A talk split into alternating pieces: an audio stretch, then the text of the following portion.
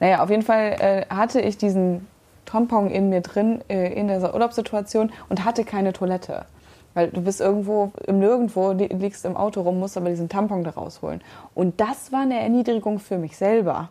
Und ich bin irgendwo in Gebüsch gegangen, um dieses Ding da wieder rauszuholen. Und ähm, ich erzähle das nur, um halt vielleicht auch den Tipp mitzugeben. Wenn das mal passiert, dass man dieses Ding nicht rausbekommt, dann ist es, äh, dann ist es halt das Schwierigste, Panik zu bekommen. Weil ich habe Panik bekommen und, und dann ging gar nichts. Ähm, aber was halt möglich ist, ist dann einfach in die Hocke zu gehen und aus der Hocke raus zu pressen. Und dieses Pressen, das ist halt das gleiche Pressen, was du auch hast, als wenn du ein Baby bekommst. Ne? Das sprichst du jetzt aber nicht aus Erfahrung, oder? Nicht aus Erfahrung, tatsächlich, tatsächlich Aber du meinst, du bist ja schon bestens vorbereitet auf die Geburt deines ersten ich Kindes? glaube schon, dass Na ich das gut. ganz gut hinbekommen würde. Weil es ist ja, Frau Schäfer, das ist die schnellste Geburt, die wir je gesehen haben. Ja, ja. ja, ich Soft-Tampons. Leute. Alles schon rausgekommen. Nee, aber ich meine, das ist ja, das Pressen fühlt sich ganz anders an, als wenn du Nummer zwei auf Toilette machst. Da presst man ja auch. Hast du gerade Nummer zwei Ja, auf der Toilette machen gesagt? Lisa, du weißt, dass ich nicht so gut mit Fäkalienwörtern umgehen kann. Beim Kacken. Gut.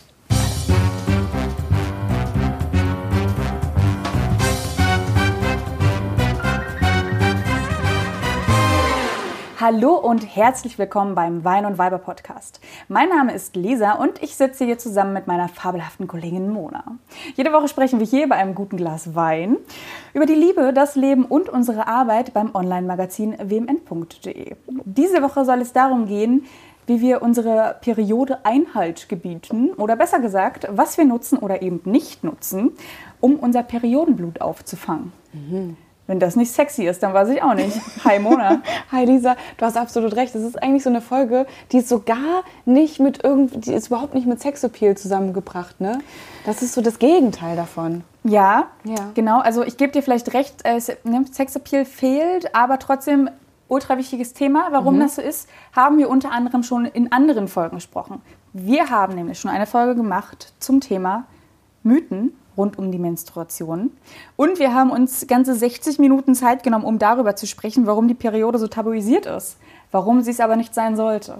Also, wer jetzt hier gerade zum ersten Mal reinhört oder reinschaltet, man kann uns ja auch sehen und nicht nur hören, wenn man das möchte, dann äh, gerne auch nochmal zurückspulen und in andere Folgen reinhören, um vielleicht sich nochmal besser abgeholt zu fühlen. Weil wir sind im Kopf natürlich jetzt auch dementsprechend schon weit in diesem Thema hinein. Wir setzen da jetzt was voraus, ne, Leute? Wir, wissen, Ja. wir setzen uns Wissen voraus. Das solltet ihr einfach auch mitbringen. Dann und auf der anderen Podcast. Seite wird es aber auch sehr gut trotzdem, um ja auch hier jetzt reinzustarten, weil wir sprechen eben heute über Perioden-Gadgets, haben wir es in der Ja. Vorbesprechung einfach immer äh, gen- genannt, die wir eben benutzen, äh, wenn wir äh, menstruieren. Aber übrigens nicht nur menstruieren. Denn worüber wir heute sprechen, ich habe das geguckt, äh, nach, nachgeguckt, recherchiert nennt man das, was ich äh, gerade wörtlich suche, dieses Wort. Recherchiert habe ich das. da- dass sich das Ganze Monatshygiene oder auch Menstruationshygiene nennt. Okay.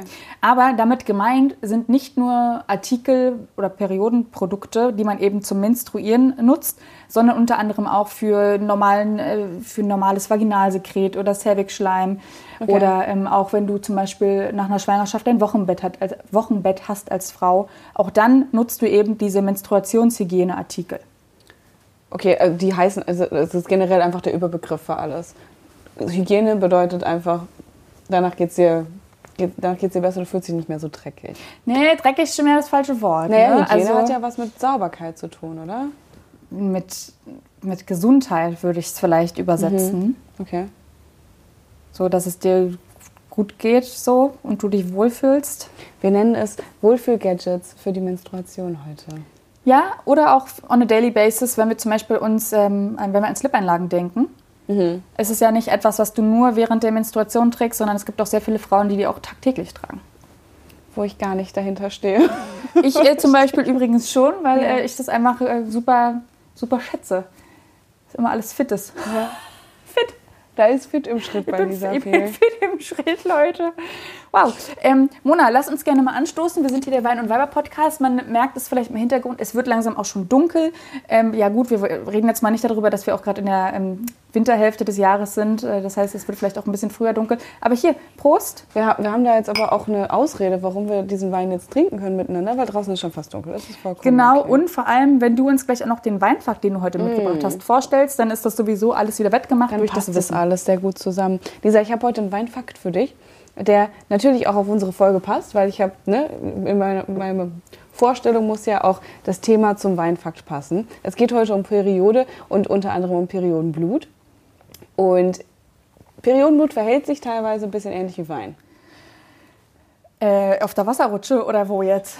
Weiß ich nicht. Ich grade, wo stellt man sich äh, Periodenblut oder Wein vor wo, im Vergleich? Naja. Beides also, jagt man so die gleiche Wasserrutsche na, runter. Beides jagt man die Wasserrutsche runter. Und du sagst, es, es, würde gleichzeitig unten ankommen im Schwimmbecken. Hm. Oh, ich weiß nicht, wie die Dichte von Wein und Periodenblut ist. Ist was für die nächste Folge vielleicht. Das ist vielleicht können wir, da, können wir das nochmal zusammenbringen. Heute wird es aber um die Farbe des Weins und um die Farbe des Periodenbluts gehen. Ja, ich nehme jetzt mal an, wir sprechen von Rotwein. Äh, nicht nur, Aha. tatsächlich nicht nur, aber natürlich, die sehen sich ein bisschen ähnlicher. Es ist aber so, dass Periodenblut und Wein, beide, die, verwechseln, äh, die wechseln ihre Farbe mit einer bestimmten Zeit. Also äh, die Farbe des Weines und des Periodenblutes verändert sich. Ähm, bei, wir wissen ja alle, dass unser Periodenblut nicht immer gleich wunderschön rot und saftig irgendwie aussieht, sondern manchmal ist es auch ein bisschen dunkler, manchmal ist es sogar braun, manchmal wird es sogar fast schwarz. Ähm, und das ist nämlich so, weil das Periodenblut mit dem äh, mit Sauerstoff, der da rankommt, oxidiert. Und dann, ähm, dann verändert sich eben diese Farbe. Und lustigerweise ist das mit dem Wein ziemlich ähnlich.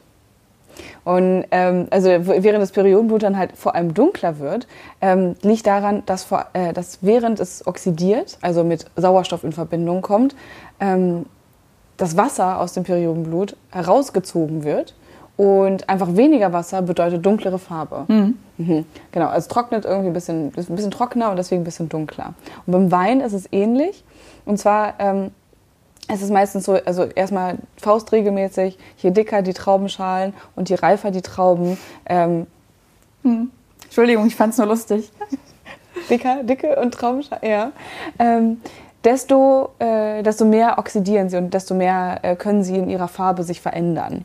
Und Weißweine verändern ihre Farbe übrigens auch. Mhm. Es sind nicht nur Rotweine.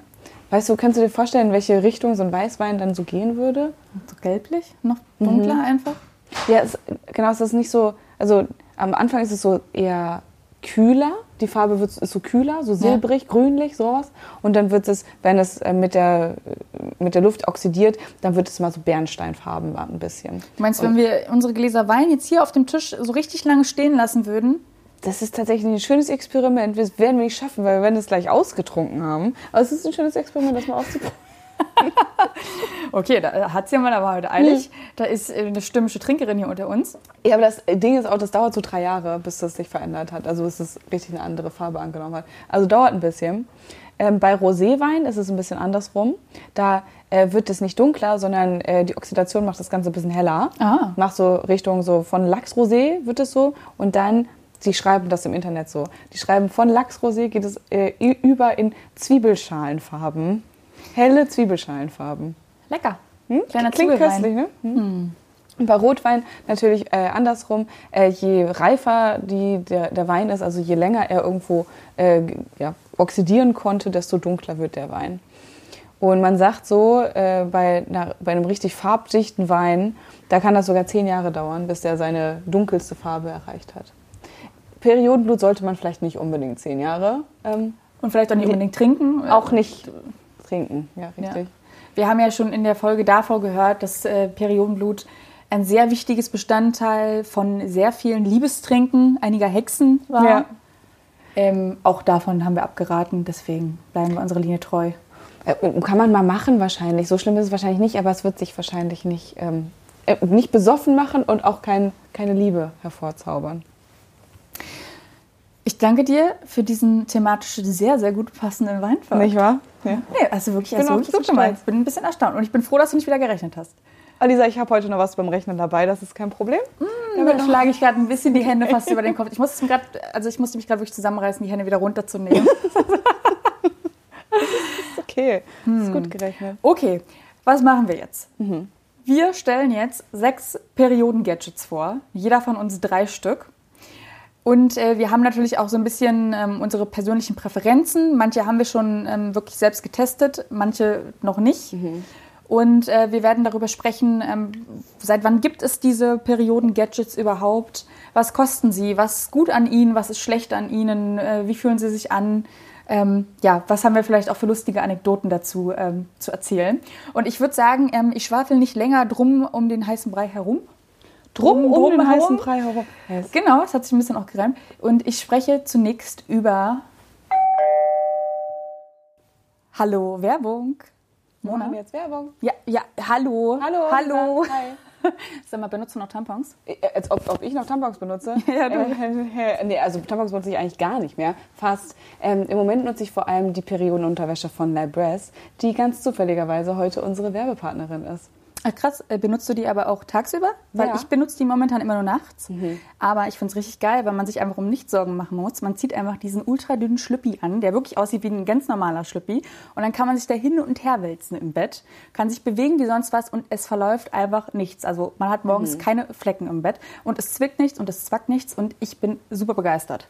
Ja, Ding ist ja eben, was du sagst, dass es halt ganz, ganz dünn ist und trotzdem nimmt es halt richtig dolle viel auf. Ich merke das vor allem beim Sport. Äh, ich kann da reinschwitzen und gleichzeitig rein menstruieren und trotzdem läuft dabei nichts aus. Das ist äh, mega gemütlich und es ist schon eine Empfehlung an der Stelle. Ja, ich glaube, wir können sogar so weit gehen zu sagen, dass die Periodenpanties von Labras ein bisschen unser Leben revolutioniert haben. Könnte man sagen. Ah, danke dafür. Danke, Daschen. Die Binden.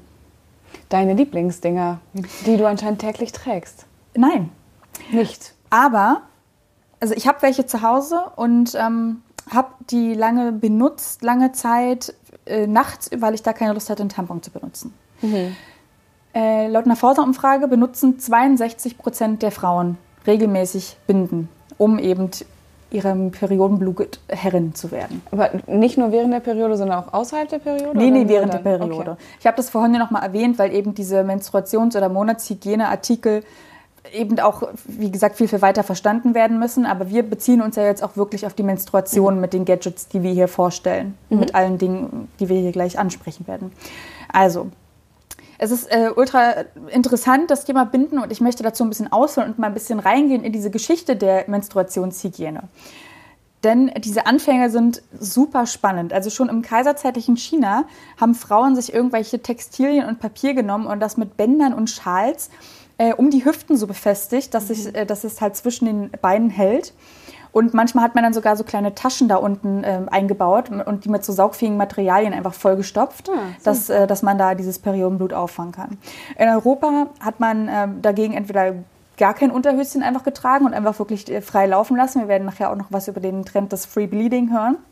Oder aber man hat Wolle oder Binden aus Leinen benutzt. Und Amerikanerinnen haben um die gleiche Zeit ungefähr ein Mulltuch benutzt, äh, das sie noch um Baumwolle eingeschlagen haben und sich das dann eben unten in das Höschen hineingelegt. So, wir kommen dann zu der Zeit so um 1900, weil das war schon die Zeit, wo dieses ganze Menstruationsgeschäft, wir denken, heute boomt dieses Geschäft, weil es sau viele Sachen gibt. Es gibt Cups, es gibt äh, Periodenunterwäsche und so weiter und so fort. Aber nein, damals war das auch schon der Real Deal. Und man wusste, dass man damit richtig viel Geld machen kann. Unter anderem hatte zum Beispiel Karl Moritz Marwede eine Fabrik für chirurgische Moospräparate. Und der hat dann aus Torfmoos gefertigte Binden verkauft. Und er hat die nicht nur verkauft, sondern der hat die sogar schlauerweise direkt an Frauen per Post versendet. Also richtig, also ich dachte nämlich, Als Market, als Kaltakquise oder was? Naja, seine Kundinnen, also die er Okay. schon ähm, hatte. Also er hat jetzt nicht einfach an alle Frauen der Welt irgendwelche Moospräparate versendet. Nee, nee, nee. Dann gab es 1893 auch noch die Firma Wilhelm Julius Teufel und die ließen den sogenannten Diana-Gürtel patentieren. Das war wirklich so ein Ledergürtel, die dann, der unten so eine Schale drin hatte und dazu gab es dann auch noch drinne eine Pflaumenbinde namens Cleopatra. Oder auch Binden aus Frottierstoff, die sie dann verkauft haben. Also der, äh, der, der Gürtel, das Leder war außenrum einfach nur und innen rein sollte man dann diese Binde legen, damit das auch Richtig, die gab es dann extra dazu. Und äh, lass dir eins gesagt sein, es war nicht bequem. Es, war, Ja, es wurde ich. als saumäßig unbequem beschrieben. Die wurden aber nichtsdestotrotz bis 1970 noch getragen, diese Gürtel. Wahnsinn. Ja. 1897 brachte dann Johnson Johnson, gerade groß bekannt wegen des Impfstoffes unter anderem, Binden für den Einmalgebrauch auf dem Markt. Vorher waren das immer welche zum, zum Waschen. Also eine nachhaltige Variante, würden wir heute sagen. Ja. Damals war das halt völlig natürlich, dass man das so gemacht hat. So, aber ab, ab 1897 gab es eben Binden für den Einmalgebrauch. Und das waren dann einfach so in Mull geschlagene Wattekissen. Und äh, die haben dann sogar Marketing dafür betrieben. Und das hieß dann, äh, das waren dann die sogenannten Listers Towels. Und ähm, allerdings war das ein bisschen schwierig dafür Marketing zu betreiben, weil das war zu dieser Zeit immer noch nicht sehr schicklich, sich über weibliche Körperausscheidungen eben äh, zu unterhalten. Sag noch mal kurz, wie hießen die Dinger? Listers Tow Towels. Jetzt ist es ja schon witzig genug, dass Johnson Johnson was rausbringt, was eigentlich für die weibliche Menstruation gemacht ist. Aber da, da findet ja im Namen nichts davon statt. Nee, Das ja, eben. nicht. Deswegen ist es ja. Ja. auch schwierig gewesen. Konntest ja nicht offen äh, darüber, darüber sprechen. Ja. In der BRD erschien 1973 dann Revolution, die erste selbstklebende Binde. 1973. Das war die sogenannte Camellia 2000. Und dann kam ja kurze Zeit später die Antibabypille auf den Markt. Und dann kam auch noch die Camellia Mini auf den Markt, weil dann hat man plötzlich nämlich auch nicht mehr so richtig dicke Binden gebraucht. Weil was ja passiert, wenn man die Antibabypille oder generell hormonelle Verhütungsmittel benutzt, ist, dass du keine ähm, Monatsblutung mehr hast, sondern du hast eine sogenannte Abbruchblutung und die ist in der Regel sehr viel schwächer, als wenn man seine Tage eben ganz natürlich hat. Fand ich auch super interessant. Wollte ich jetzt einmal mal. Das äh, hier wusste ich auch nicht. Also ist es so, dass die Leute, die jetzt gerade ihre, die Pille nehmen, ähm, dann auch nur noch gleichzeitig diese kleinen Slip-Einlagen brauchen? Nee. Nee, ne? Das kann ich dir dann doch sagen, dass ich da dann doch mehr brauche, als Schon. mit der hormonell Verhütung. Genau. Ja. Also, wie heißen die anderen, die da nicht Slip-Einlagen sind, sondern. Na, Binden. Binden. Okay. Ja, also es gibt Binden genau. und es gibt Slip-Einlagen. Ja, genau. Okay. Äh, 1905, weil wir gerade beim Thema sind Slip-Einlagen, 1975 gab es dann die erste Slip-Einlage. 1976 brachte Johnson Johnson das Produkt, was wir heute kennen, Carefree auf den Markt, was dann auch seit 1977 in Deutschland erhältlich war. 1983 kam die Marke Always von Procter Gamble auf den Markt, die bis, bis heute auch immer noch der größte Markengigant eigentlich ist. Und äh, die gab es dann ab 1991 im Handel. Und als ich diese ganze Recherche gemacht habe zu diesem Thema und ich dachte mir so, what, erst so spät haben die selbst kleben können, erst ab 1973, so wait a second, meine Mutter ist 68 geboren. Ja. Ich habe gestern zu meinem Handy gegriffen und habe meine Mama angerufen und war so, Mama, Stimmt. du willst mir doch jetzt nicht sagen, dass du gar damals keine Binden hattest, die da geklebt haben. Man muss dazu sagen, damals, meine Mama kommt aus der DDR und habe ich sie gefragt, Mama, bitte, wie war denn jetzt die Periode in der DDR damals? Wie war das da als Frau äh, und drum zu bluten und was hast du da genommen? Natürlich Binden. Und sie meinte so, du, ja, hat sie erst mal gelacht, fand sie sehr, sehr geil, dass ich sie da mitten auf der Arbeit angerufen habe. Ja. Liebe Grüße an dieser Stelle. Grüße gehen raus, auf jeden Fall. Ja. Deine Story wird jetzt erzählt. Ja, sie meinte auch, oh Gott, das ist ja alles ganz peinlich. Dann meinte ich so, nein, Mama, ist nicht peinlich, ist wichtig, dass wir darüber sprechen. Habe ich äh, auch gleich wieder ähm, meine belehrende Seite hervorgeholt. Sehr gut. Und ähm, da meinte sie, es war damals wie ein Brett zwischen den Beinen zu haben, um sie an dieser Stelle mal zu zitieren. Es war eine ultra dicke Binde, die man da hatte. Und die hat, ähm, es gab zwar erste Versuche, meinte sie, mit diesen Klebemitteln zu arbeiten, dass die heute fester drinnen bleiben, so wie es heute bei uns der Fall ist.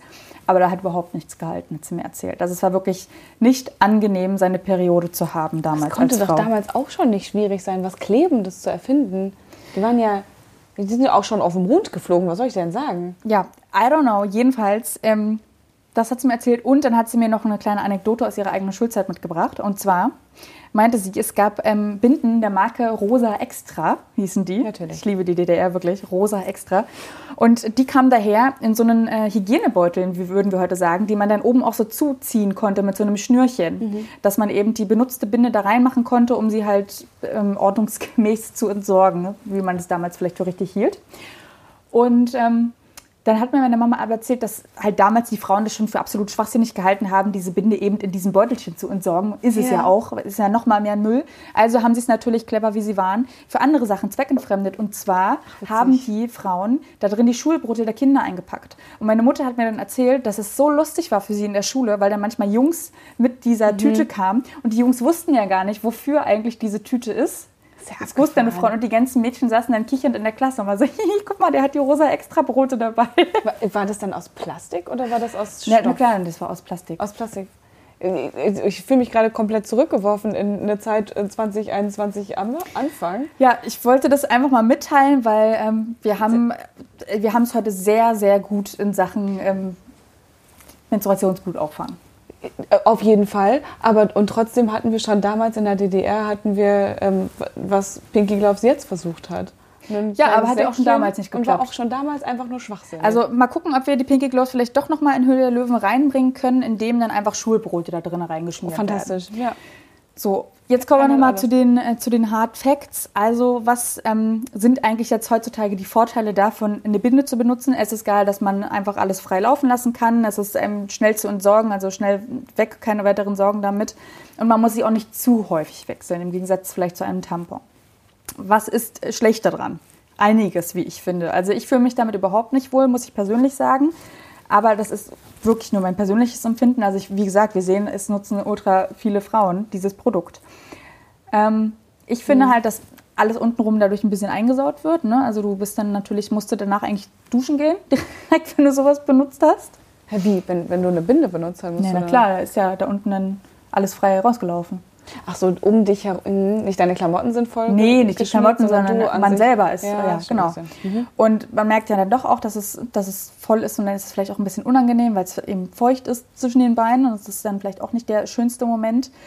Und es Mhm. macht natürlich sau viel Müll, also es ist nicht umweltfreundlich. Sie sind natürlich jede einzelne Binde mit dieser Klebschicht, Klebschicht ist natürlich auch nochmal in Plastik eingewickelt. Und ähm, ja, mit den Kosten bei günstigen Binden für 8 Cent und Markenbinden für 13 Cent pro Stück sind wir natürlich auch bei einem ordentlichen Preis dabei. Ja, Ja, okay, also ich finde es jetzt nicht so krass teuer, aber natürlich der, ähm, der Fußabdruck dahinter, den kann man eigentlich heute nicht mehr so wirklich vertreten. Ne? Kannst du nicht mehr wirklich sagen, das ist eine gute Idee. Binden. Ähm, habe, Binden, äh, spannendes Thema. nee, ich meine, ich, ich, wann habe ich die genutzt? Halt ganz am Anfang meiner Periode habe ich die genutzt. Und das, war, das waren vielleicht zwei Wochen. Und danach habe ich mir gedacht, nee, nie wieder will ich eine Binde nutzen, sondern ich bin direkt übergegangen zum Thema Tampon. Du auch? Ja, wie Und gesagt, du hast ja noch diese kleinen Slippies. die kleinen Slippies. Nee, aber die benutze ich ja nicht während meiner Periode. Also vielleicht an meinen ganz, ganz leichten Tagen dann zum, in der Auslaufphase des Ganzen. Ähm, nee, ähm, ich bin Team Tampon und Team Periodenunterwäsche. Ja, das. Ähm, und nochmal zurück zum Thema hier deine Slip, äh, Slip-Einlagen, diese kleinen. Das ist ja auch eins von diesen großen. Kleine Diese kleinen Sweden Slip-Einlagen, das ist ja auch eins von diesen, ähm, von den Mythen, mit denen wir eigentlich ganz gerne mal langsam aufräumen wollen würden, ähm, dass deine, dass die Fauna deiner ähm, Vulva teilweise dazu führt, dass deine Unterwäsche sich verfärbt.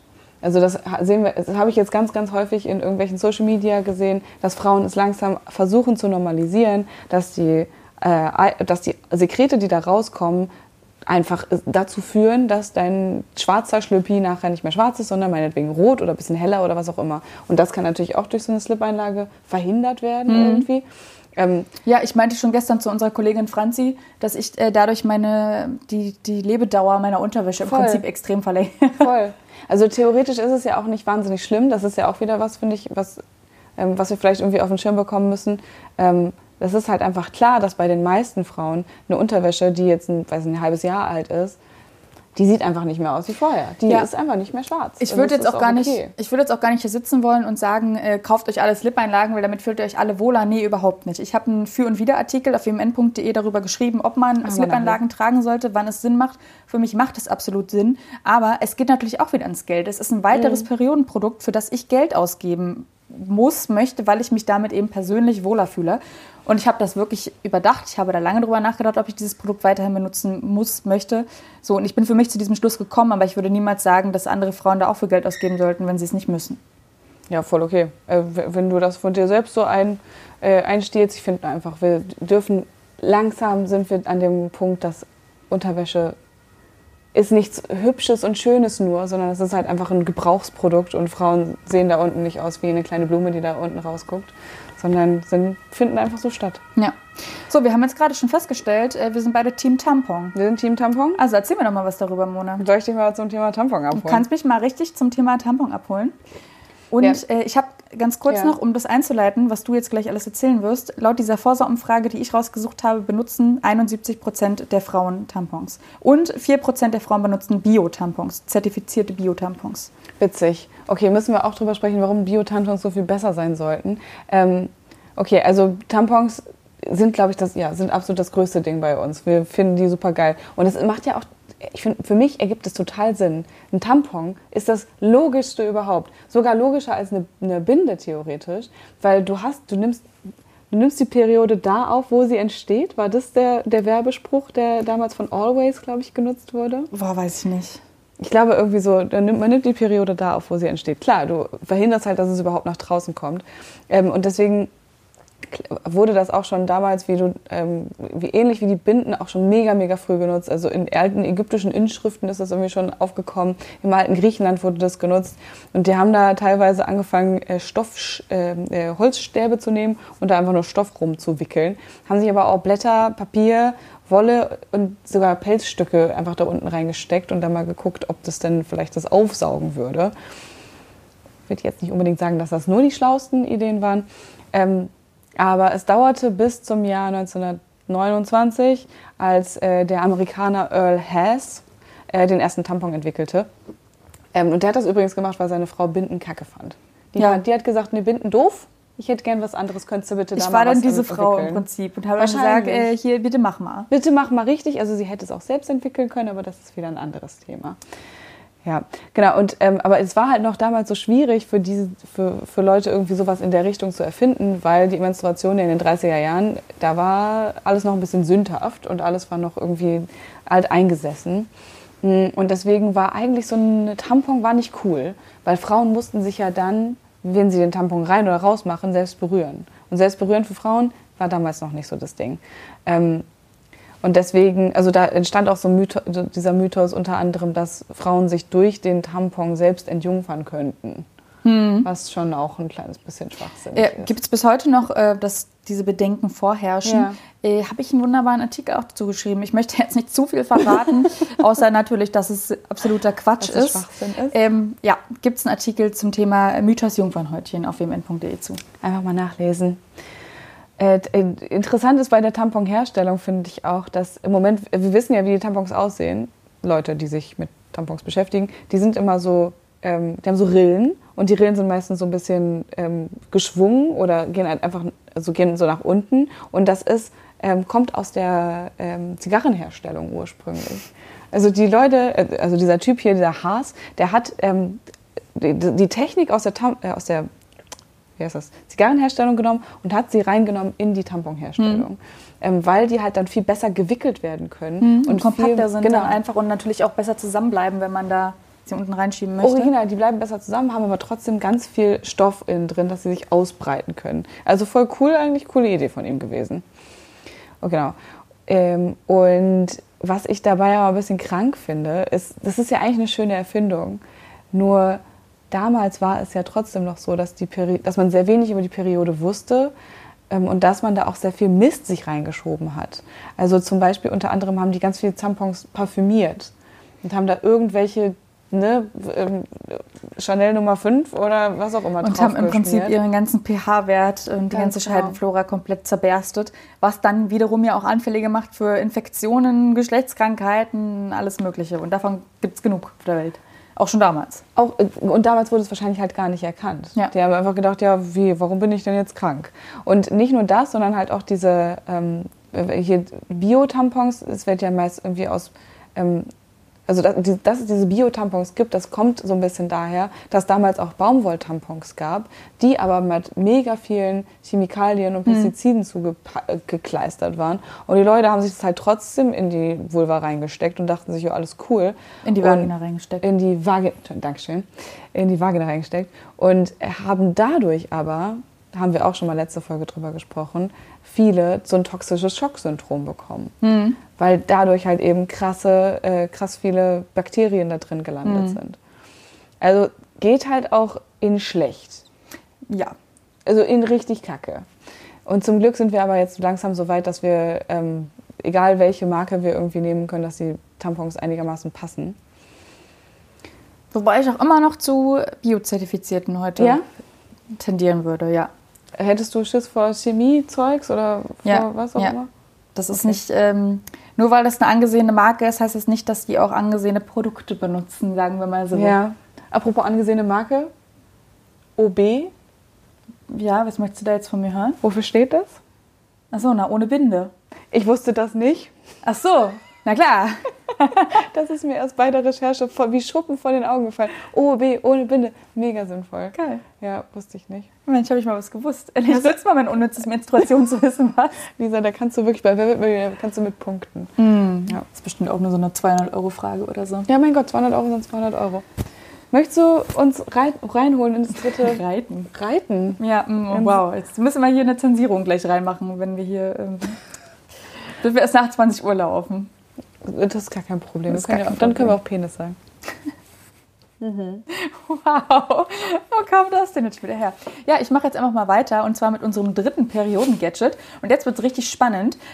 Es geht um den Menstruationscup. Laut dieser Forsa-Umfrage benutzen ihn 15% der menstruierenden Personen. viele. Das sind viele Personen. Entstanden ist er 1867 schon. Das muss man sich mal vorstellen. Das ist hier gerade ein Gadget, was heute total krass beworben wird, aber Stimmt. es gibt es schon seit 1867. Und zwar wurde es in den USA als sogenannter Catamenial Sac patentiert sogar, aber nie industriell hergestellt. Was ist dieser Catamenial Sac? Das ist ein Säckchen, was an einem Ring befestigt ist und was die Frau sich dann eben einführen kann in die Vagina und wo dann direkt in diesem Säckchen das Menstruationsblut gefangen wird. Aber richtig geil, der Erfinder dieses ganzen Dingens ähm, hat damals noch an dieses Säckchen einen Draht ran konzipiert, der nach außen führte und dann auch wiederum an so einen Hüftgürtel angeführt war, weil er dachte, dass dieses Ding, dieses Säckchen sonst, sonst verloren geht. Ja, weil Ja. er eben nicht anatomisch ja, wusste, dass das alleine durch die Beckenbodenmuskulatur gehalten werden kann. Also der 19 dachte, warte kurz, Ja. er dachte, okay, das Ding ist da drinne und der dachte, der, es gibt gar keine Gebärmutter oder was? Und das ist Du, was der da dachte, weiß ich nicht. Auf jeden Fall dachte er, dass es dieses Sicherheitsgürtelchen braucht. Ja. Aber stell dir mal vor, dann kommt dir da so ein Stück Draht nach draußen. Das find, ja, diese Vorstellung finde ich einfach super geil, dass dieses Drahtstück da hängt. Ja, Wenn man sich mal vorstellt, dass beim Tampon halt auch dieses kleine Ding draußen hängt, das ist ja auch schon ein bisschen dämlich. So kann man auch wunderschön äh, verstecken. Kann man auch da drinnen lassen einfach, ne? Ja. Nee, ich meine nicht ganz äh, drin lassen, aber du hast ja da draußen als Frau noch genug andere wunderschöne Sachen, wo du das Schnürchen irgendwie noch hinbinden kannst und so. Genug andere wunderschöne Sachen. Ja, ich möchte jetzt hier nicht zu sehr ins Detail gehen, weil ich dann hier vielleicht ähm, kleine Tricks noch offenbare. also 1937 wurde dann eine weitere Menstruationstasse auf den Markt gebracht. Ähm, und zwar von der Amerikanerin Leonard Chalmers. Und die wurde dann auch patentiert. Und die hatte die Form eines Kelches, passte sich also auch schon viel, viel besser an die anatomischen Gegebenheiten der Vagina an. Und äh, die war dann so clever und die ging auch davon aus, dass dieses Tässchen auf jeden Fall von der Beckenbodenmuskulatur gehalten werden kann. Also da kam dann kein Draht mehr nach außen. Hat sie wahrscheinlich auch selbst ein bisschen getestet, vielleicht. Vielleicht, Vielleicht auf jeden Fall. äh, Die wurde dann auch tatsächlich in kleiner Stückzahl produziert und zwar als sogenannte Tassette hieß es. Bis dann im Zweiten Weltkrieg Gummi so knapp wurde, dass die Produktion eingestellt werden musste von dieser Tassette. Weil die Gummi brauchten, um das irgendwie... Für ran- Kriegssachen, Ja, für, Reifen Kriegsgedöns. und keine Ahnung was, ja. Okay. Und dann erst Ende 1950 wurde das Produkt dann erneut hinaus, herausgebracht, aber auch nur in sehr, sehr kleiner Stückzahl die ganze Zeit produziert.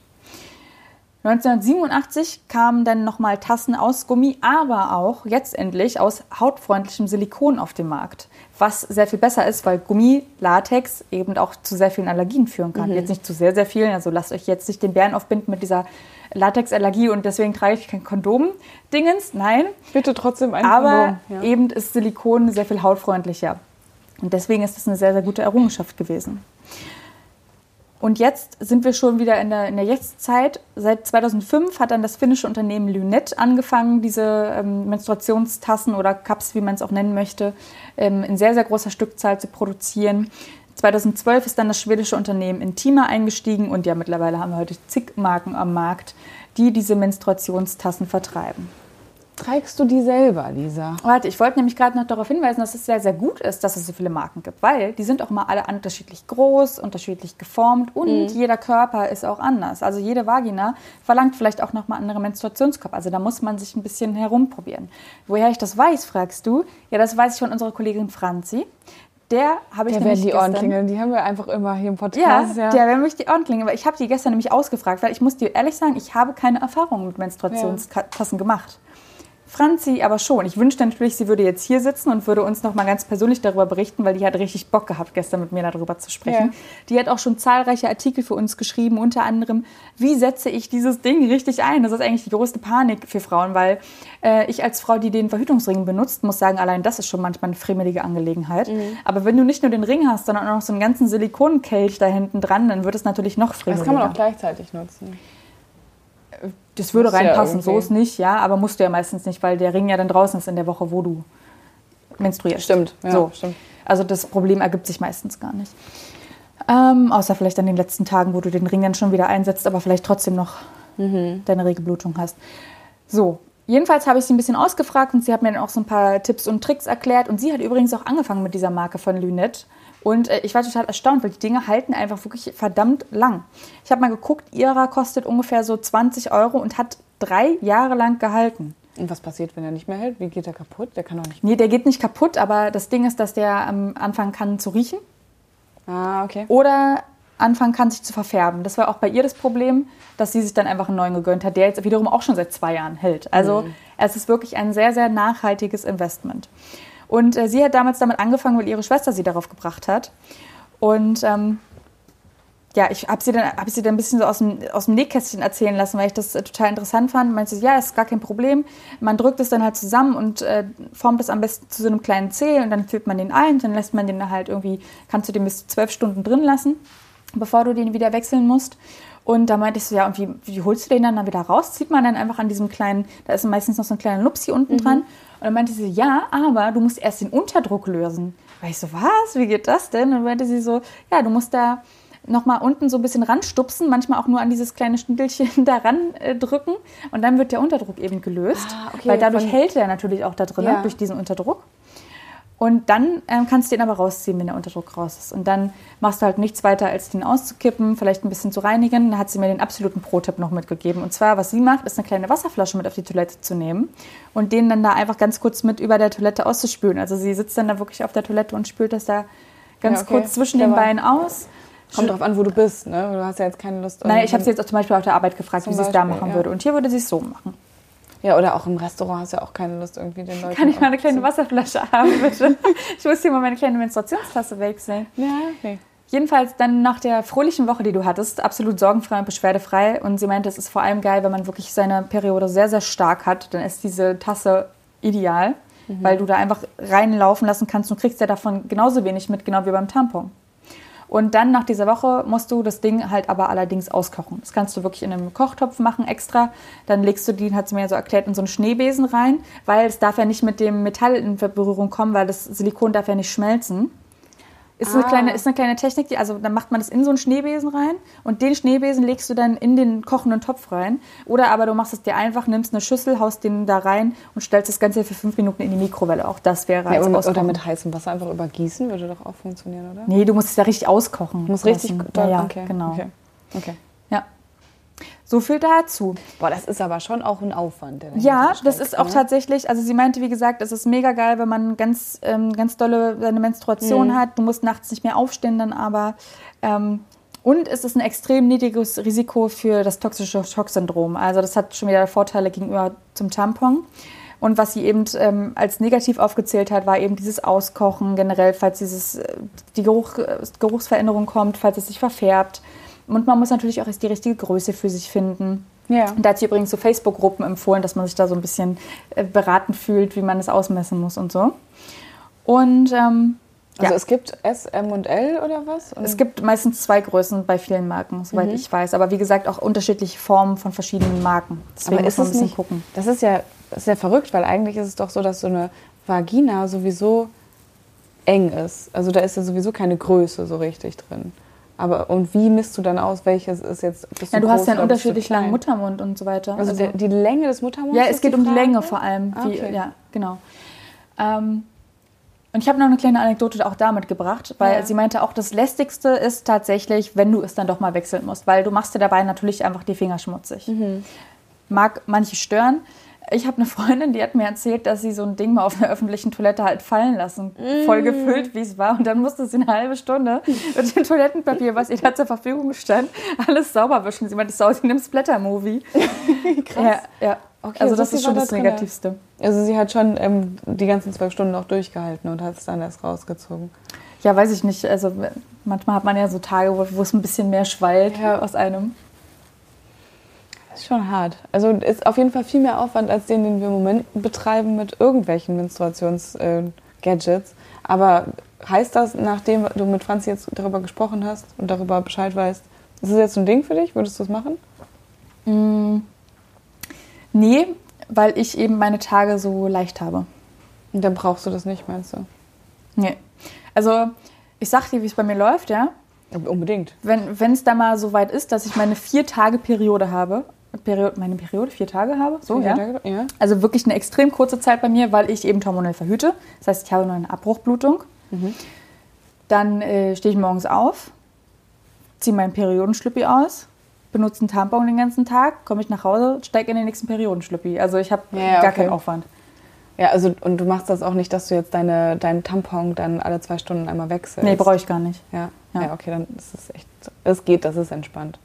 Es ist bei mir tatsächlich ein bisschen anders, weil Es ist bei mir ein bisschen anders. es ist ein bisschen anders. Also es kann, es liegt wahrscheinlich auch daran, dass ich nicht hormonell verhüte. So, aber also bei mir ist einfach viel, viel mehr. Möchtest du ganz glaube, kurz sagen, was du benutzt oder ist dir das, ist dir das zu intim? Das ähm, ist Wo wir jetzt schon beim Thema vollkommen sind? in Ordnung. Nee, das ist, äh, ich mache das mit der Kupferkette.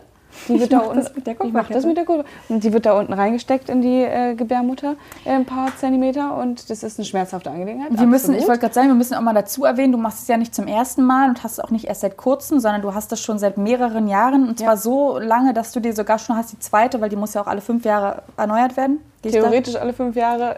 Man kann aber auch ein bisschen länger warten. Das ist Haben wir scheinbar Problem. gemacht, gut. Ja. ja, also mein Frauenarzt hat mir auch gesagt, ich kann da ruhig noch ein paar Jährchen mit warten nach den fünf Jahren. Das scheint einigermaßen zu funktionieren. Und Scheinbar offensichtlich äh, ist ja hier jetzt im Hintergrund äh, kein rennt, Kinderwagen. rennt ja. kein Kinderwagen durch die Gegend. Nee, aber also das, deswegen wahrscheinlich nichts daran, dass mein Ausfluss einfach, rie- also es ist einfach mehr. Und manchmal denke ich mir auch, ähm, das wäre schon schön, das auch mal, das haben wir auch letztens schon besprochen, das auch mal auffangen zu können und auch mal sehen zu können, wie viel ist das denn eigentlich und wie sieht das denn wirklich aus? Weil wenn du in der Periodenunterwäsche das nur siehst, dann merkst du ja eigentlich gar nicht, wie, wie ist dein Periodenblut beschaffen. Im Tampon siehst du es vielleicht ein bisschen mehr, aber ich finde es eigentlich auch mal ganz spannend, ähm, sich damit auch ein bisschen selbst mehr kennenzulernen. Stell mir gerade vor, wie du das da richtig schon rausträufeln lässt. Ja, von oben nach unten. Du hast uns noch was anderes mitgebracht und zwar ein kleines Special Something, ein weiteres Gadget. Und zwar auch ein Tampon, aber ein, mit dem man auch Sex haben könnte. Richtig, der ist, ist richtig. Ich- Genau da will ich auch schon einsteigen. Das ist, also der sogenannte Soft- Soft-Tampon ist eigentlich dafür entwickelt worden sogar, dass man damit äh, während der Periode auch Sex haben kann. Ähm, ich weiß nicht, wie viele Leute den überhaupt schon auf dem Schirm haben. Ich, hat, ich habe den noch nicht lange auf dem Schirm. Ähm, diese Dinger, äh, keine Ahnung, sehen halt so ein bisschen aus wie so ein kleines, ähm, wie so ein kleiner Pfeil aus irgendwie Watte oder so Schaumstoff. Ähm, Weißt du, wo ich das erste Mal aus, davon ja. gehört habe? Ja. Ich habe Nee. in der Folge über die Tabuisierung der Periode über äh, Charlotte Roches Feuchtgebiete Ja. äh, Gebiete gesprochen. Und da schreibt sie davon. Das ist ja schon auch irgendwie ein paar Jahre Wirklich? her. Ne? Ja. Ja, da schreibt sie darüber, weil sie da mit einer Prostituierten, die Helen Memel, mit einer Prostituierten verkehrt und die erklärt ihr eben, dass man so eine Soft-Tampons Mm. benutzen kann.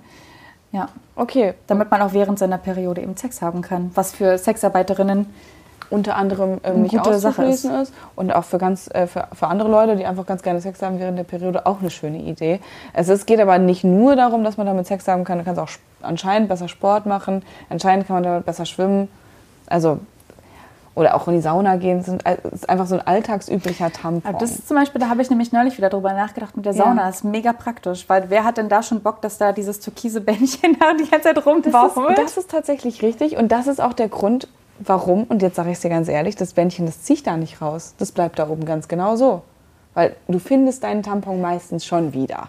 Also wir ein bisschen, rumrühren, ein bisschen, Ich finde es sehr finden. lustig, weil wir da schon jetzt gerade merken, was für eine unterschiedliche Anatomie wir haben, dass es bei dir halt komplett drin ist. Bei mir hängt es halt raus, weil ich könnte es gar nicht so weit reinschieben, dass dieses Bändchen komplett verschwunden wäre. Nee, ach so, nein, nein, ich lasse das Bändchen so eingerollt und dann bleibt es halt drin.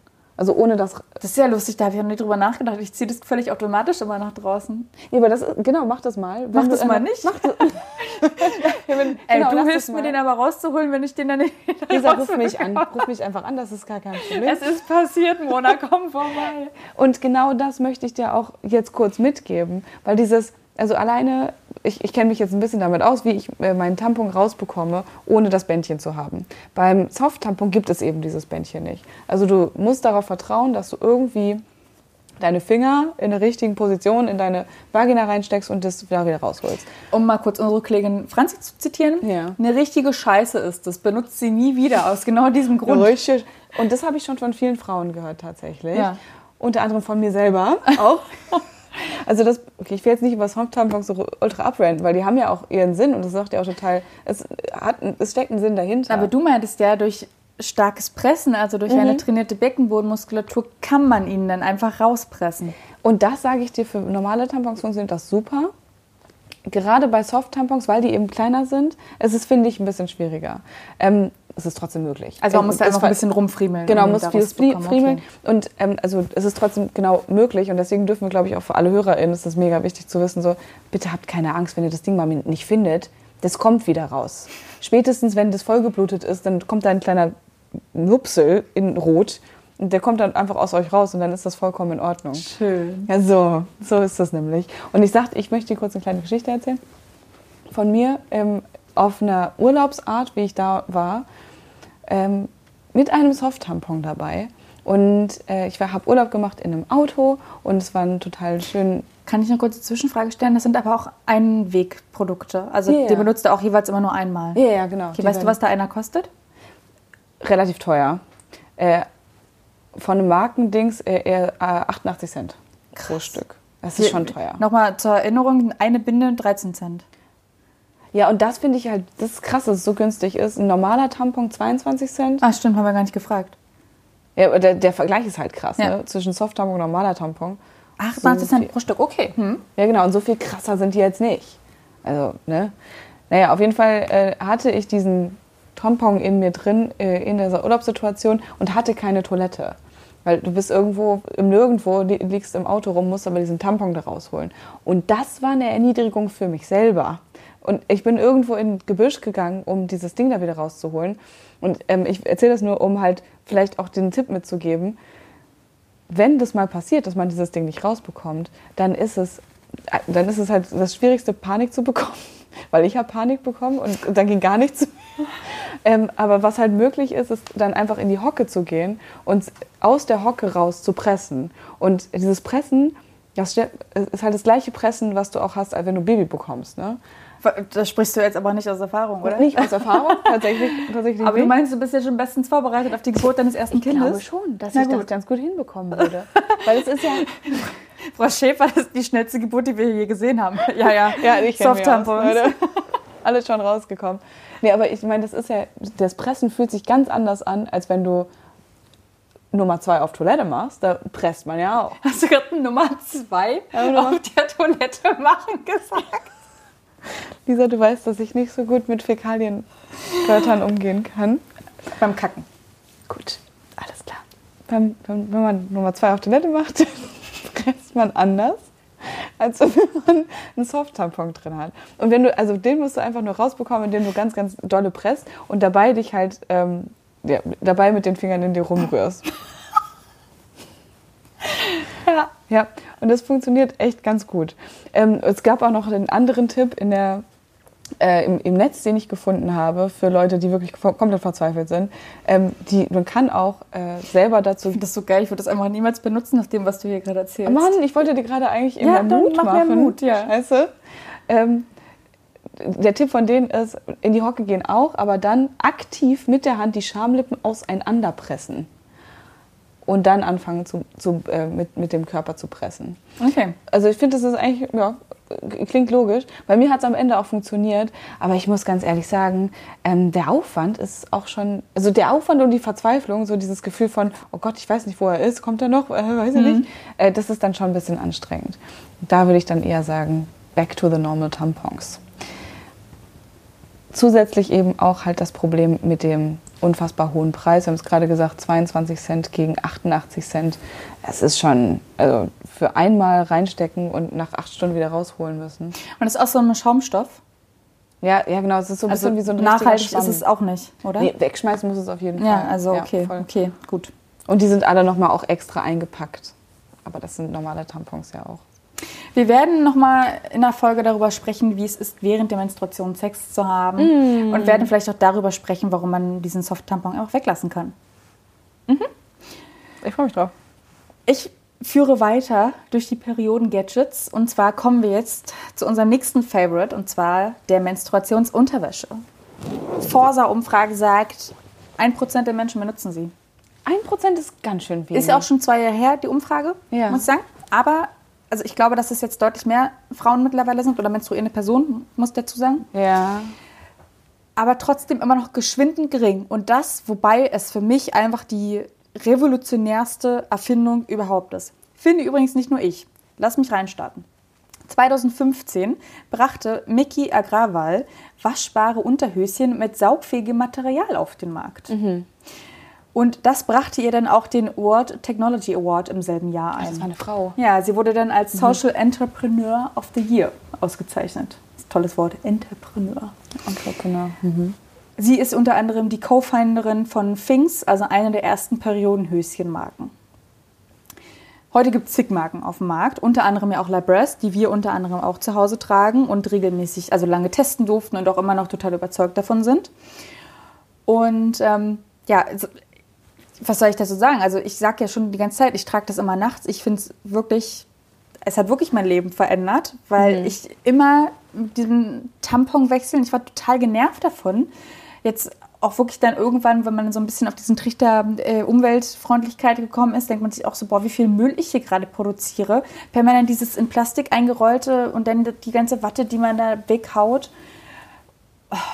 Und dann muss man ja, also ich mache das so, ich wechsle dann auch noch häufiger, also bringe häufiger den Müll raus, weil man möchte natürlich unangenehme Gerüche auch noch vermeiden im eigenen Badezimmer und so weiter und so fort. Dadurch noch noch mehr mehr, Müll? Müll wird Ja. produziert, weil man noch mehr Mülltüten, auch wenn es recycelte Mülltüten sind, meinetwegen, aber dann produziert man noch mehr Müll an dieser Stelle.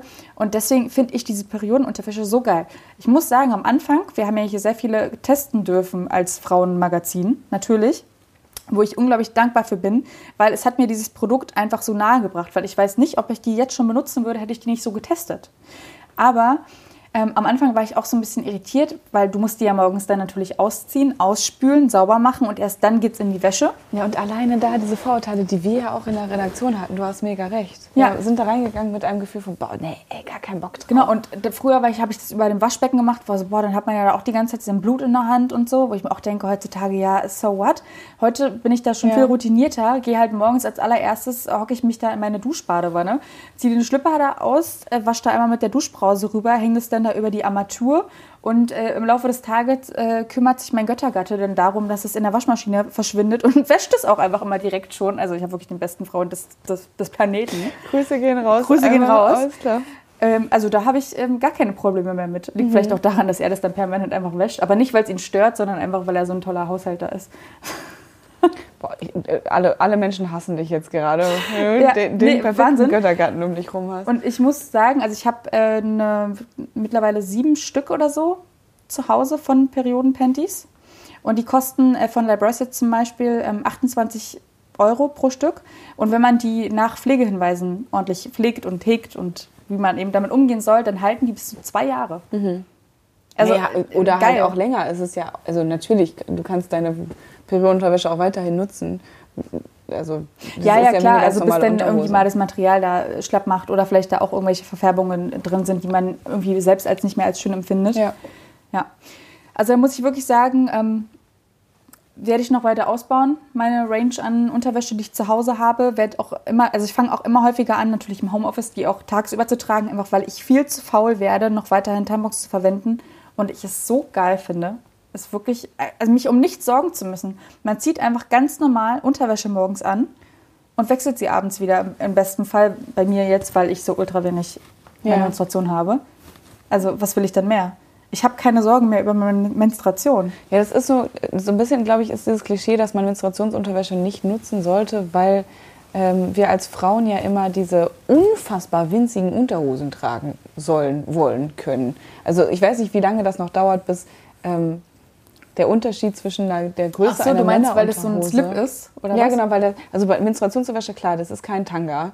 Also es kann, Gibt's gibt es aber, auch gibt's als auch. Tanga. Für, für leichte Tage gibt es auch Tanga-Menstruationsunterwäsche. Genau, also das ist dann ja wirklich nu- nur ein klitzekleines Auffangbecken, was da drunter ist. Ein kleines Aufwärmbecken. Genau, Auffangbecken. Das würde bei mir zum Beispiel jetzt nicht unbedingt reichen, aber also es ist einfach logisch, dass diese Menstruationsunterwäsche, die ist dicker, klar, weil die muss ja was auffangen, die ist saugfähig. Und ähm, was ich jetzt meistens trage, wenn ich nicht meine Tage habe, sind so eher so, so Sachen, so Hauch von einem Nichts, so Spitzensachen.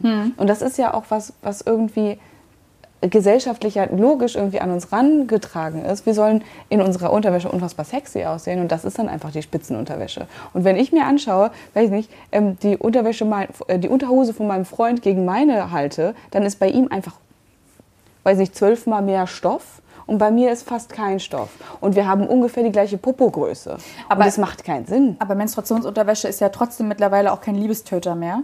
Ja. Also ich weiß noch, ganz am Anfang gab es wirklich so Sachen, die uns auch unter anderem zugeschickt wurden, wo ich war so, pff, nee, sorry, das ist echte Windel. Das ist wirklich, da habe ich mich auch gefühlt wie in einer Windel. Das war ultra unsexy. Ähm, ist aber trotzdem super praktisch, weil man einfach sehr, sehr stark seine Periode hat. Möchte ich deswegen gar nicht sagen, aber für mich war es eben nichts. Es gibt aber auch sehr, sehr dünne. Und die sind perfekt. Ja. Für mich. Die sehen dann auch echt aus wie ganz normale Unterhosen. Und ich muss auch sagen, ich habe ja ganz am Anfang gesagt, dass mich das bei der Binde zum Beispiel total stört, dass man untenrum total eingesaut ist. Das stört mich irgendwie bei diesen Periodenschlippis weniger. Ich habe auch das Gefühl, so eine Binde, die haue ich dann natürlich auch in meine normale Unterwäsche und dadurch, weil das eben so kleine Höschen sind, wie du gesagt hast, Ja. rutscht da auch viel mehr hin und her. Das heißt, ich sau mich da unten auch viel, viel mehr ein. Bei diesem Periodenpanty, da verrutscht ja nichts. Das ist ja Viel fast, ja. kompakter, fester an meinem Körper dran. Das heißt, ich sau da, also ich fühle mich da auch niemals so eingesaut. Mal davon abgesehen, dass ja dieses ganze Innenleben auch schwarz ausstaffiert ist. Also man sieht auch wirklich gar nichts. Es ist wirklich so, als hätte man seine Periode nicht. Bis Mhm. zu dem Moment, wo man das Ganze dann ausspült. Lisa, dass du so begeistert Nee, bist. ich bin wirklich ist begeistert wirklich- davon. Also wirklich, wirklich, weil ich das das Geilste überhaupt finde, weil man keine Probleme mehr hat. Ja, mega entspannt. Ja. Aber es gibt noch eine entspanntere Möglichkeit zu menstruieren. Boah, das ist mal ein Übergang, Lisa. Ja. Das, war, das war ein richtiger Übergang. Die noch entspanntere Möglichkeit zu menstruieren, von der Lisa gerade spricht, die würde ich euch ganz gerne mitgeben. Und das ist die sogenannte Free Bleeding Menstruation, die freie Menstruation. Ähm, So wie alles angefangen hat, wie ich vorhin erzählt habe. so wie damals, als wir noch als die Europäerinnen einfach das Höschen wegließen und auch frei laufen ließen. Also das ist schon etwas, was vielleicht noch so, stellt man sich noch vor aus der Steinzeit oder was, aber ähm, was heute eigentlich nicht mehr wirklich in unseren Köpfen drin ist. So langsam wird es ein bisschen wieder näher an uns rangeführt. Ähm, also einfach, worum, worum es geht, menstrua menst zu menstruieren, ohne dass man irgendwelche Gadgets dazu braucht. Das Blut lässt man laufen.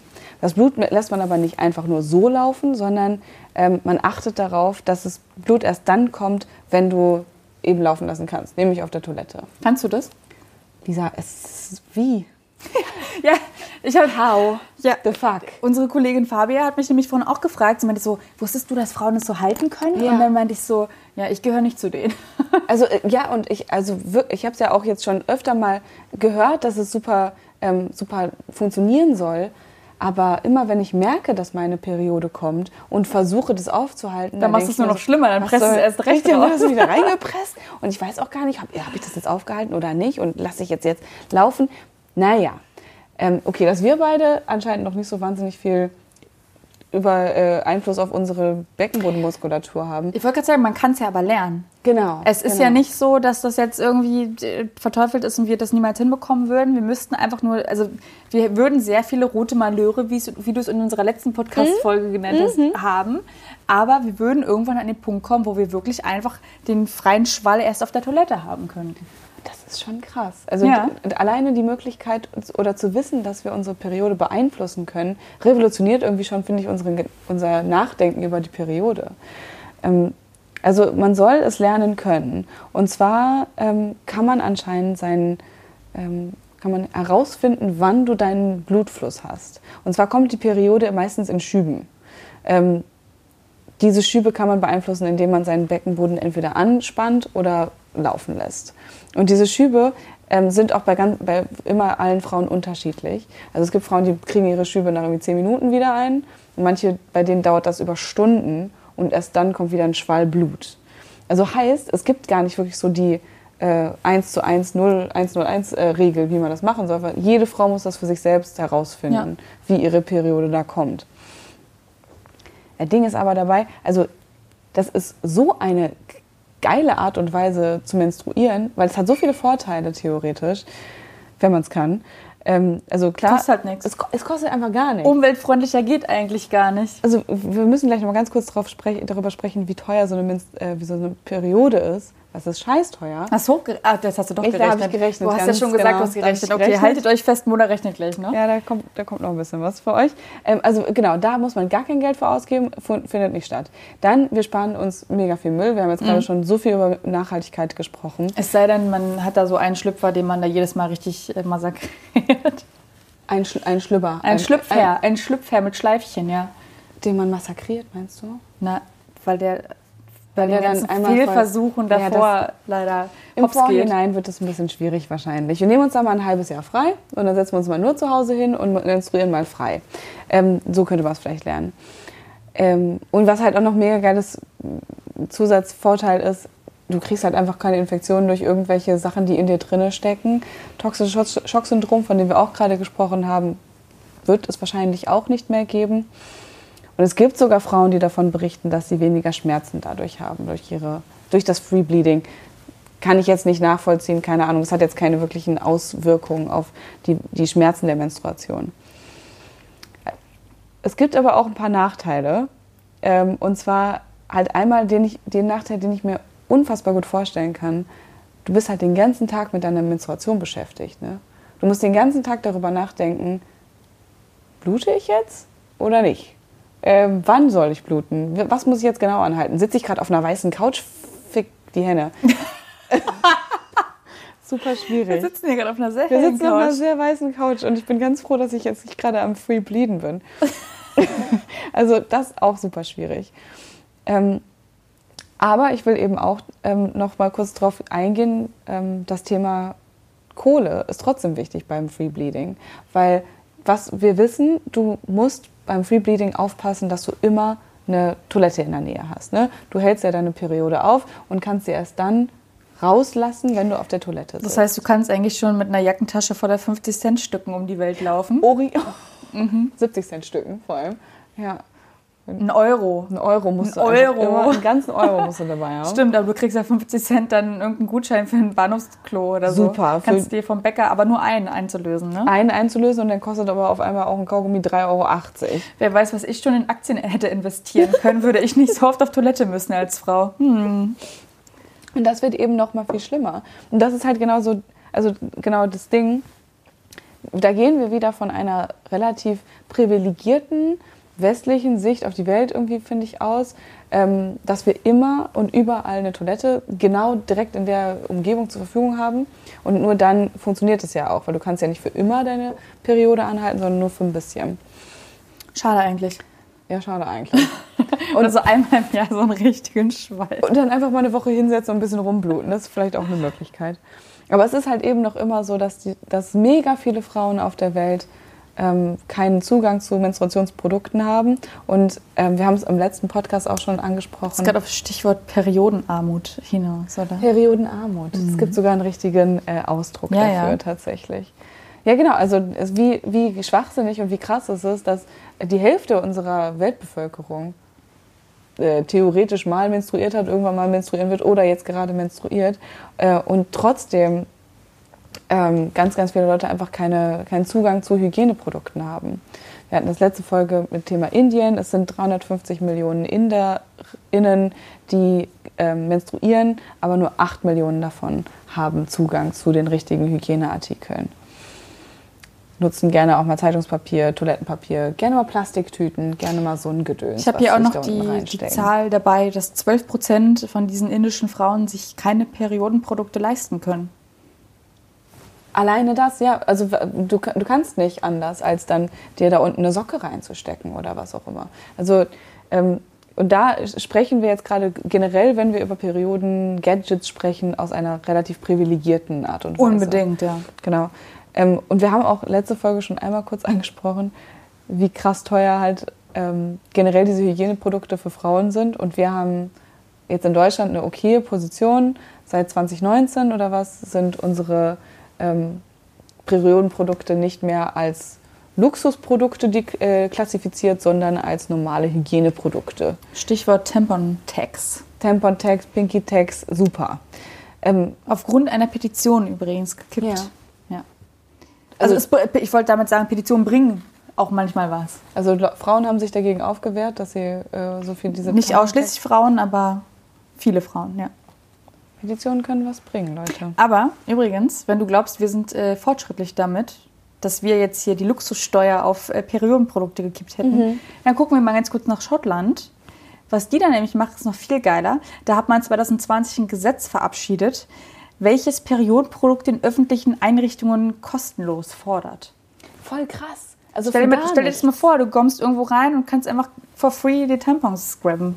Ist, aber ist es denn so, dass in schottischen Supermärkten, dann ist es ja nicht for free, dann kannst du ja trotzdem was dafür zahlen, ne? Ja, natürlich. Das ist nur, dass ja, in ja, öffentlichen Einrichtungen für Du kannst auch noch dafür bezahlen, aber es gibt öfter auch mal was for free. Ja, Schottland ist auf jeden Fall irgendwie anscheinend ein Stück weiter. Es gibt natürlich halt auch ähm, Länder wie Ungarn, die es schaffen, 27 Prozent auf ihre Periodenprodukte äh, Steuern zu äh, Ach, what? 27 Prozent. Krass, ich habe mir nur angeguckt, wo es gut läuft in der Welt und nicht, wo es schlecht läuft. Ja, es gibt halt auch richtig Scheiße. Also Ungarn ist jetzt nicht unbedingt das Land, wo man unbedingt seine Periode haben sollte. ist schlecht. Es ist schwierig da. Und jetzt, Lisa, hole ich dich noch kurz ab ins Thema. Ähm, ich habe ja noch ein bisschen kurz gerechnet und wollte das kurz noch mitgeben.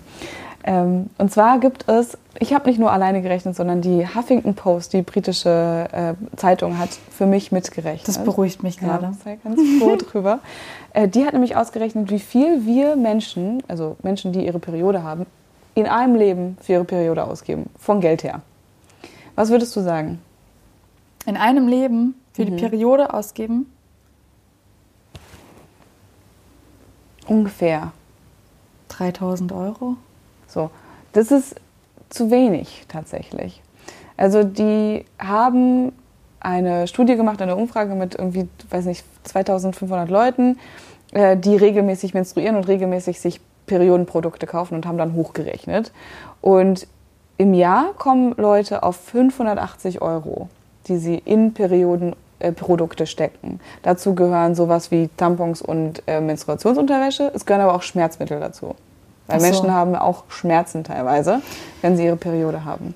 Also okay, sagen wir mal so, ich brauche schon mal keine Schmerzmittel und habe bisher vielleicht jetzt, komme ich auf diese 3000 Euro und dadurch, dass ich ja jetzt nur noch meine mhm. Periodenunterwäsche benutze und dann ja Free Bleeding kann, kommt es bei mir wieder hin mit den 3000 Euro. Stimmt, vielleicht wird sich das jetzt ein bisschen revolutionieren. Das kann vielleicht sein. Durch Periodenunterwäsche und durch einen Menstruationscup, wenn wir nicht mehr so viel Geld dafür ausgeben. Okay, was heißt das also hochgerechnet auf ein Leben, bis äh, die Frau in die Wechseljahre kommt? Genau, hochgerechnet auf ein Leben kommt man jetzt im Moment auf 21.700 Euro.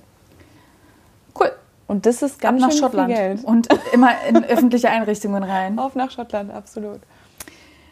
Ich hätte wirklich nicht gedacht am Anfang dieser Folge, dass wir über so etwas wie Produkte, um die Menstruation aufzufangen, eine Stunde, über eine ja. Stunde sprechen ja. können, oder wirklich. Ich weiß auch nicht, ob das schon jemals jemand gewagt hat, über Tampons, Binden, Menstruationsunterwäsche, Cups, Free Bleeding und äh, Soft-Tampons so lange und so viel zu sprechen. Ich hoffe aber trotzdem, dass es unseren ZuhörerInnen und ZuschauerInnen gefallen hat und was gebracht hat dass wir da so offen und ehrlich drüber gesprochen haben. Ja, und gerade vielleicht deswegen ist es so wichtig, dass wir drüber sprechen, weil eben so wenig drüber gesprochen wird, zu wenig drüber gesprochen wird.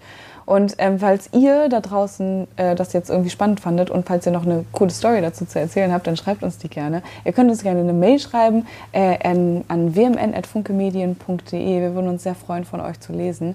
Könnt uns aber auch auf Instagram einfach antickern auf äh, wmn.de.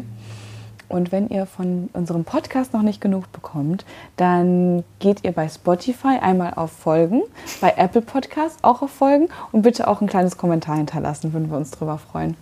Was Süßes. Was, was Nettes einfach, was Nettes. Und wenn ihr unser Antlitz auch noch mal sehen wollen würdet, weil äh, Lisa und ich sehen immer ganz zauberhaft aus für diese Aufnahmen. Und das wolltet ihr euch bestimmt auch noch mal angucken, dann schaut bei TV Plus einmal rein. Oder bei YouTube. Oder bei YouTube. Kann man auch sehen. WMN-Channel. WMN-Channel, äh, wmn.de heißt der Channel. So. Wir freuen Wunderbar. uns drauf. Ähm, wir fühlen jetzt nochmal nach, Mhm. haben noch einen schönen Abend und ähm, an euch da draußen. Auf Wiedersehen. Schlaft gut.